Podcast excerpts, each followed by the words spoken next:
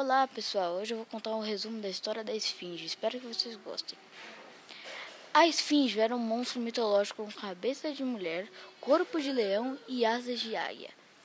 Essa tradição mitológica originou-se no Egito Antigo e passou para a Grécia. Para a Grécia. Sua principal estátua ficava no Templo de Apolo, no, no chamado Oráculo de Delfos. A esfinge era uma palavra do egípcio arcaico que significava aperta a garganta até suf sufocar ou mesmo asfixiar.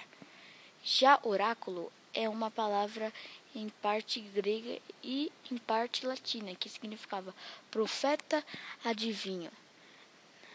Delfos era um local sagrado onde Apolo, o deus da luz e, das suas profecias, era consultado por meio de sacerdotisas chamada de Pitia ou Pitonissa, nome que quer dizer aquela que vence a escuridão.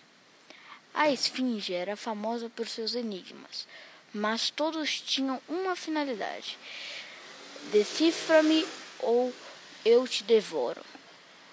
Ou seja, aqueles que não decifrasse era devorado por ela. Um desses enigmas muito conhecidos era mais ou menos assim, mais ou menos assim. O que é o que é?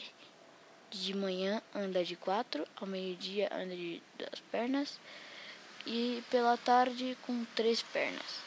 Bom, esse foi o resumo, espero que vocês gostem. É... E é isso. Tchau.